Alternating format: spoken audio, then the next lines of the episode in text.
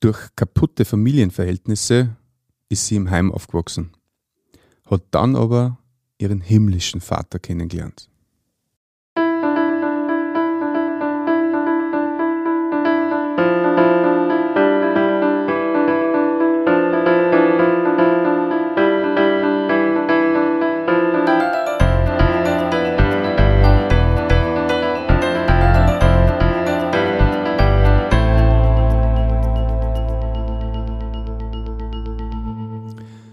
Dich und herzlich willkommen. In diesem Kanal geht es um Gottes Willen. Wir reden über biblische Themen und über die Geschichten, die Gott mit Menschen schreibt. Bei mir zu Gast ist jetzt die Eva. Herzlich willkommen. Hallo, ähm, ich bin die Eva, ich bin aus Steyr, ähm, 19 Jahre und gehe noch in die Schule. Schön, dass du da bist, Eva. Einmal. Du hast mir im Vorgespräch schon einige arge Sachen erzählt aus deiner Vergangenheit. Magst du einmal ein bisschen erzählen, wie die Kindheit so verlaufen ist. Du bist im Heim aufgewachsen, hast mir erzählt. Ähm, beginn Ja. mal. Genau. Ähm, mit vier Jahren bin ich ins Heim gekommen, ähm, aufgrund schwierigen Familienverhältnissen. Ähm, bin aber jedes zweite Wochenende daheim gewesen bei meinen Eltern und das war so ziemlich ein gutes Leben. Äh, ich habe eine ziemlich schöne Kindheit gehabt, äh, aufgru- äh, trotz der schwierigen Situationen. Ähm, war extremst gern daheim. Genau.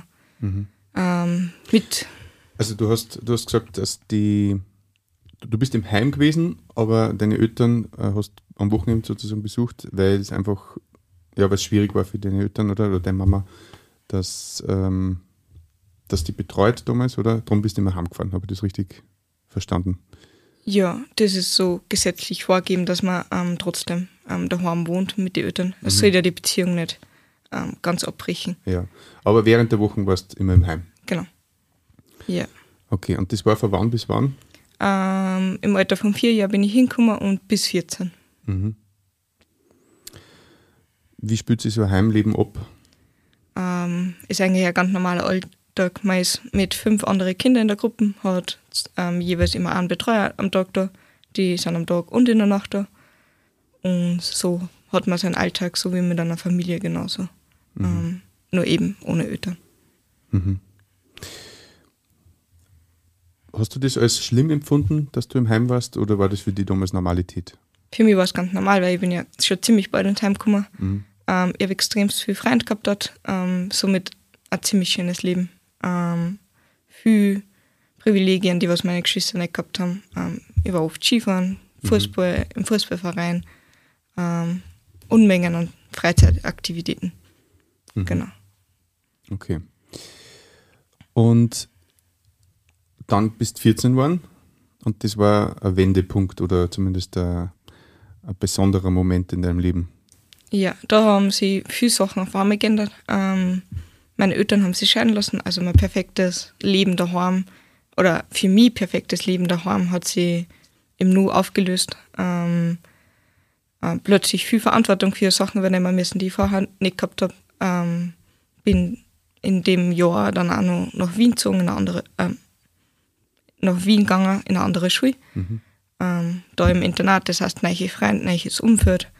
Ähm, genau. So hat sich ganz viel auf einmal geändert und das war für mich so ein Tiefpunkt oder eigentlich ein Tiefpunkt, ja, wo alles ganz schlecht war. Das heißt, deine Eltern haben sich scheiden lassen und du hast neue Lebensumstände gehabt, du warst nicht mehr in diesem vertrauten Umfeld des Heims. Die Freunde hast du nicht mehr gehabt, die du immer um die gehabt hast. Genau. Okay. Und wie ist das dann weitergegangen, bis du dann nach Wien gegangen bist? Ähm, genau, da war ich in Wien. So ein Jahr lang ist mir eigentlich ganz schlecht gegangen. Ähm, nur schlechte Sachen, also nur schlechte Sachen gemacht, aber ich bin viel unterwegs gewesen, nicht mehr daheim gewesen, habe nirgends Ruhe gefunden, ähm, weil ich halt eben nicht mehr daheim sein wollte.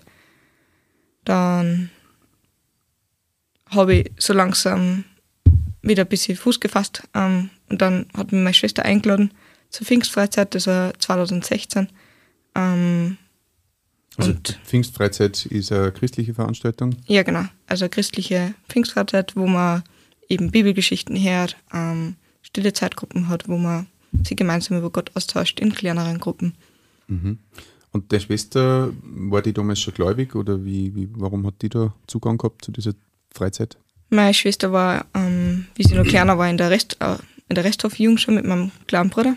Ähm, und die beiden waren da voll begeistert immer dabei, aber haben sich in dem Moment noch nicht für äh, Herrn entschieden und haben, sind noch nicht umgekehrt zum Glauben. Genau, aber meine Schwester sagt halt eben, es hat immer so einen guten Kuchen gegeben, also hat man dabei sein müssen. Also die Resthof Jungschau ist von einer christlichen Gemeindeinitiative. Äh, Genau, die ist da in dem Viertel, wo wir gewohnt haben, ähm, gemacht worden von der Eva Tempelmeier, die hat das da freiwillig gemacht. Und da waren meine Geschwister dabei. Dann sind sie die, die Teenies gekommen, das war eben dann die christliche äh, Teenie-Gruppen von Steyr. Und meine Schwester hat mich immer wieder eingeladen, aber ich wollte nicht, weil Bibelgeschichten und Gott, das ist ja langweilig. Ähm, genau, und dann hat sie gesagt, ja, in der Pfingstfreizeit, da gibt es eh keine Bibelgeschichten, da braucht man auch keine Bibel, da ist nur lustig. Dann habe ich mich überreden lassen. Genau. Okay, also du bist da hingefahren zur Freizeit. Was ist dann dort großartig passiert? Weil du hast ja davor nicht wirklich, erstens schon mal gar nicht wollen, oder? Und Ja, nehmen auch nicht wirklich selber Bibel gelesen oder gar nicht. Also gesucht. Mhm. Bibel war für mich so, wer braucht heutzutage eine Bibel? Ein altes Buch halt. Genau. ähm, ja, es war voll cool. Ähm, ich bin da voll freundlich begrüßt worden von allen anderen. Ähm, das war das Erste, was mich voll beeindruckt hat, dass jeder irgendwie jeden Megen hat ähm, und man nicht ausgeschlossen worden ist aufgrund irgendeiner Tatsache. Ähm, so einer Beeinträchtigung oder so. Ähm, genau, dann war da eh ganz normaler Start und irgendwann habe ich halt dann gemerkt, doch, die Bibel ist schon ein ziemlich zentrales Thema oder vor allem Gott. Und das, was mich halt beeindruckt hat, war, in der stillen Zeit hat ähm, meine stille Zeitbetreuerin immer gesagt, dass Gott halt groß ist ähm, und die liebt, auch wenn es manchmal nicht so wirkt im Leben, weil man halt eben so viel Schlechtes erlebt. Ähm, genau, das war der Grund, wieso ich dann, ob dann immer dabei war bei allem. Mhm. Du hast mir von einem Schlüsselsatz erzählt vorhin, der, der die da wachgerüttelt hat sozusagen. Also die Bibel sagt ja, dass wir Jesus als unseren Erlöser annehmen dürfen und der für unsere Schuld bezahlt hat und wir durch diese Entscheidung, durch dieses Annehmen dieser, äh, ja, dieses Geschenks, dass wir erlöst sind. Das heißt, dass man es nicht durch Werke verdienen kann, äh, dass man in den Himmel kommt, sondern dass man einfach durch diese Gnade erlöst ist und jeder, der das annimmt, ist errettet. Oder? Ja, genau. Ähm, das hat bei mir dann noch einige Zeit dauert, also fast zwei Jahre war ich dann überall dabei, ähm, bis ich mich für das entschieden habe. Und das war eben am Zeitlager, da hat ein ähm, junge, ein Jugendliche gesagt, ähm, dass wir uns überlegen sollen, ähm, was ist, wenn wir heute au- oder morgen in der Früh nicht mehr aufwachen, wo wir dann sind. Ähm, sind wir dann im Himmel oder sind wir in der Hölle praktisch? ähm, und ob das, was das für uns dann konkret bedeutet. bedeutet. Genau. Das heißt, klar geworden, dass es eine Entscheidung braucht für das eine oder das andere. Genau. Und du wolltest oben sein, nicht unten. Ja. genau. Und das heißt, die hat das gesagt und du hast dich dann am selben Abend nur entschieden, oder wie? Ja, genau. Bin dann ähm, weggegangen von dem Platz, von dem Trubel und dann habe ich mein Leben in Herrn übergeben. Am selben Abend. Ja. Wow. Wie ist der dann gegangen? Ähm, Im ersten Moment habe ich nicht gewusst, was ich jetzt so recht da soll, weil ich habe gewusst, das ist jetzt mehr oder weniger passiert oder ich habe mir eben dafür entschieden, ganz konkret. Ähm, ich habe es auch ganz lang gar keiner erzählt, bis dann irgendwann einmal mir klar geworden ist, dass ich das schon erzählen möchte. Ähm, aber ich habe nicht gewusst, wie und dann habe ich halt einmal in der Jugend nachgefragt, was man dann tut, weil man sich entschieden hat. Und dann, genau, haben sie mir gesagt, dass ich das grundsätzlich mit meiner Familie erzählen soll ähm, und dann eben mehr taufen lassen. Taufen lassen. Das heißt, du warst schon getauft als Kind oder? Ja, genau. Ich habe die Kindertaufe oder Babytaufe gehabt, ähm, die katholische, aber das ist für mich ähm, nichts wert gewesen praktisch, weil ähm, ich mir als Baby noch nicht dafür entscheiden können habe, was ich jetzt will oder nicht. Mhm. Und das heißt, du glaubst jetzt auch nicht, dass jedes Baby, das getauft ist, in den Himmel kommt?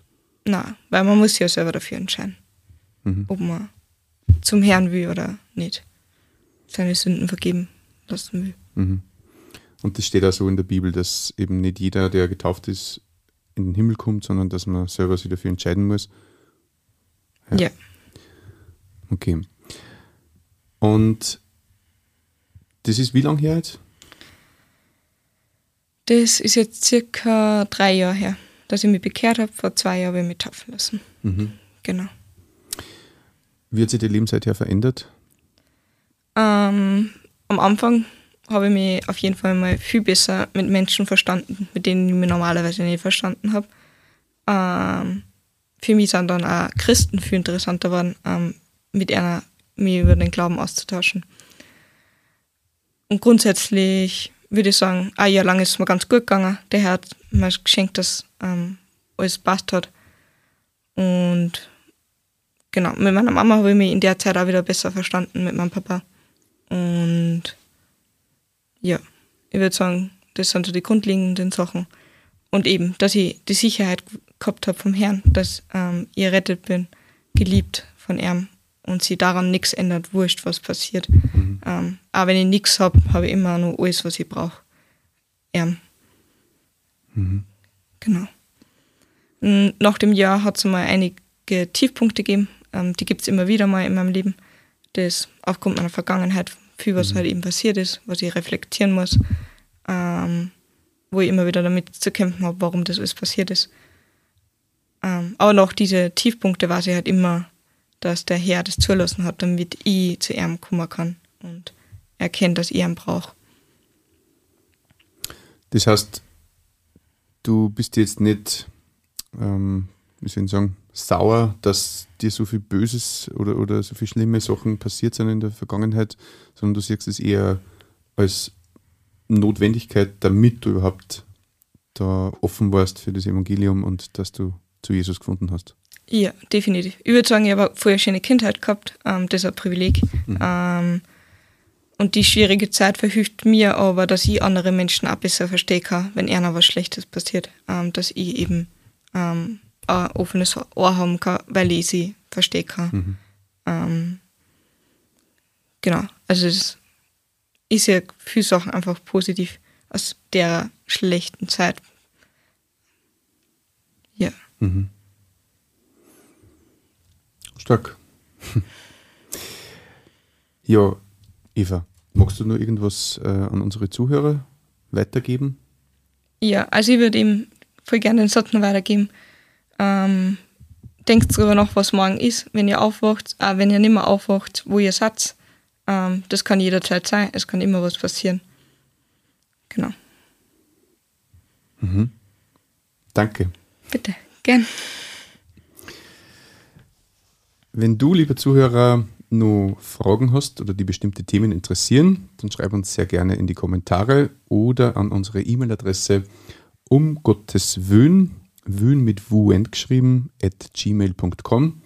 Und wenn du jemanden kennst, der ebenfalls eine schwierige Kindheit hat oder gehabt hat, dann teile gerne diese Folge beziehungsweise auch den gesamten Kanal. Eva, danke nochmal fürs Dasein, fürs Zeitnehmen. Und ja, ich wünsche dir alles Gute für die Zukunft auf Danke. deinem Weg mit Jesus. Und dir, lieber Zuhörer, wünsche ich, dass du findest, wonach dein Herz sich sehnt.